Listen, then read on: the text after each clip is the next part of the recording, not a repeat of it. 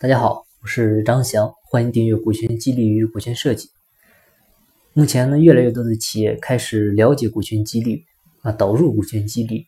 那在这个过程当中呢，很多老板都会担心这会有风险啊，比如分红过多，影响自己的收益，或者影响公司的决策等等。那员工呢，同样也会有担心啊，觉得老板是不是忽悠他，是不是想骗他的钱啊？等等都会出现一系列这样的问题。那今天呢，我们就来梳理一下企业股权激励过程中，针对于老板以及员工双向的一个几大风险。第一个呢，我们来谈员工的满足风险啊，其实就是我们通常讲的小富即安啊。比如一家企业发展的挺好，员工的分红呢很多啊，回报很高。如果这个时候，再赶上你的企业又没有合理的考核机制的话，那员工就很容易躺在股权里不作为啊，结果呢就是坐享其成，满足感很强，不用付出太多啊，照样呢也能够有很丰厚的收益。那短期内呢这样可能没什么，长期下来会把公司拖死啊。做企业不是福利院和救济所，也养不起懒人。那第二个呢，就是信心风险。员工呢对企业的未来没有信心，啊，就是怕回报率过低，呃，所以呢就不愿意投入。很简单，就是我要是把这一万块钱啊放在银行的话，那好歹到年底我还能拿几个点的利息。那我要是投到公司里，你公司万一做亏了呢？啊，或者说做的还没有银行的利息高，那我肯定不会投。这个就是员工。对公司未来发展的一个担心。那第三个呢，就是失控风险啊。接下来呢，呃，这几个都是针对于老板讲的。呃，那依据公司法，你做的股权激励呢，必须了解的三个重要数据啊，像百分之六十七绝对控制权，百分之五十一相对控制权，百分之三十四拥有否决权啊。这个呢，我们就不再多说了。之前呢，我们也讲过很多了。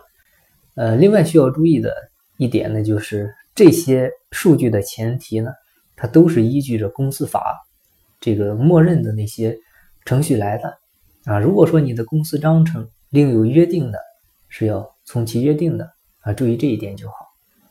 呃，第四个呢就是诚信风险，那像数据不透明、财务不公开啊、利润不清晰，很多员工会对企业不信任啊，对老板不信任啊，觉得企业会隐瞒真实的财务数据。这点其实很重要啊！如果员工不信任你的话，即便你给他很高的回报啊，你比如正常是能分他一万，你给他两万啊，他还会不满足啊，也不会感谢你。为什么？因为他会认为你得到的更多啊，比他多得多。你给他这么多呢，都是应该的啊，这就是人性。第五个就是操作风险啊，主要就是。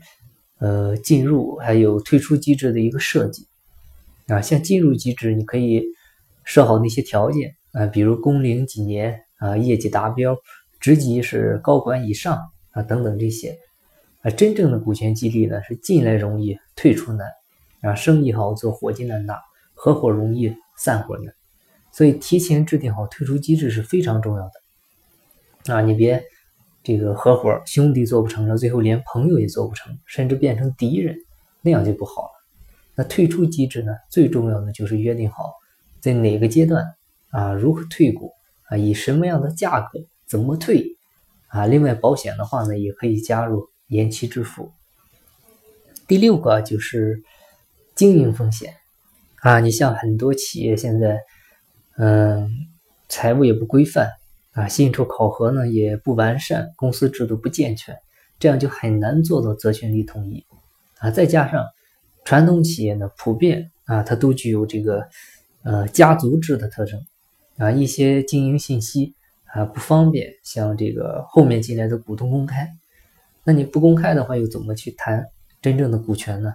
啊，所以做股权激励之前，最重要的是完善公司的架构体系啊，健全薪酬机制的。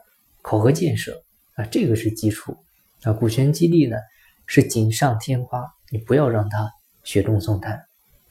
第七个就是效果风险，呃，就是做股权激励呢，有时候你会发现激励员工的效果呢并不能很快就见效啊，可能呢短期内积极性也没有太大的提高，但是呢，通常离职率啊一般会降低啊。那这个阶段呢，主要起到的就是留住人才的作用啊，因为股权激励呢本身它是一个长期的动态调整的过程啊。我们讲短期激励靠的是奖金，那长期激励呢靠股权，所以一定要有耐心啊。这个就跟喝中药一样。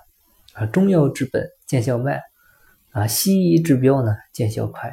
你不要着急，你从根儿上出发，啊，野蛮生长的都死了，稳步前行的都留下来了，踏下心来，一步一个脚印儿，啊，效果终究会显现。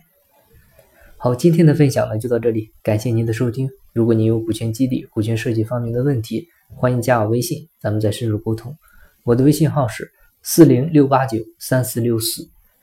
经不在西天，经在路上。我是张翔，下期再见，拜拜。